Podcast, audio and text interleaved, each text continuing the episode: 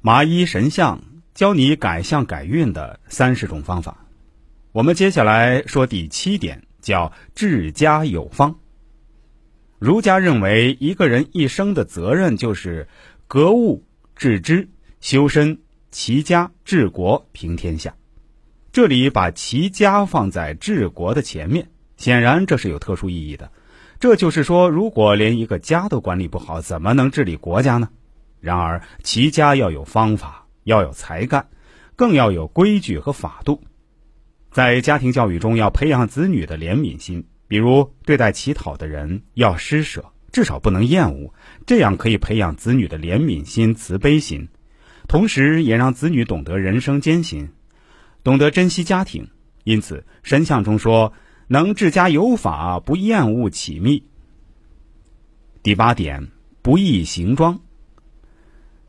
申相说：“不易行改换，夜卧便睡着。”这里的“不易行改换”，有人认为是不改变自己的操行，有人认为出行不改换行装。然而，结合上下文来看，作者应该谈的是出行的情况。也就是说，假如你出行能够做到不改变行装，睡觉能躺下来就睡着。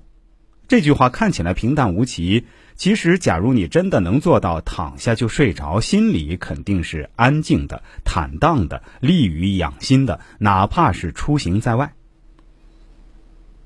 第九点，闻事不惊。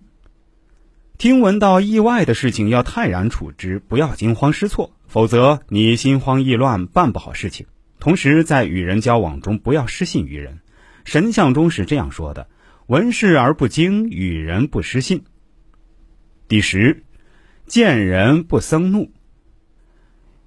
这句话的前面还有“马上不回顾”。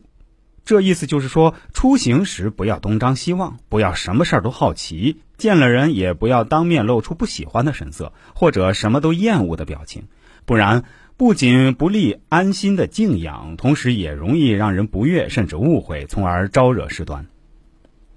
第十一点，莫闻过是非，不闻过是非，就是事情的对错要讲原则，尤其是对待自己的错误，不要轻易放过，甚至加以掩饰。因为自己会心不安，同时这样一来，自己就不会去总结经验教训，于己无益。第十二点，做事要周密，做事勿周匝，这是神像教我们的养心法。一般理解为养心主要是静，少思少虑。这里要求做事要周匝，不是要很用一番心思吗？这就是神像养心观与众不同的地方。因为一个人生活在这个世界上，必然要去做很多事情，自然需要用心。因为如果你考虑不周，思维不严谨，事情就做不成功，就会浪费心力，甚至形成烦恼。一切都要从实际出发，先考虑清楚，以后就省心了。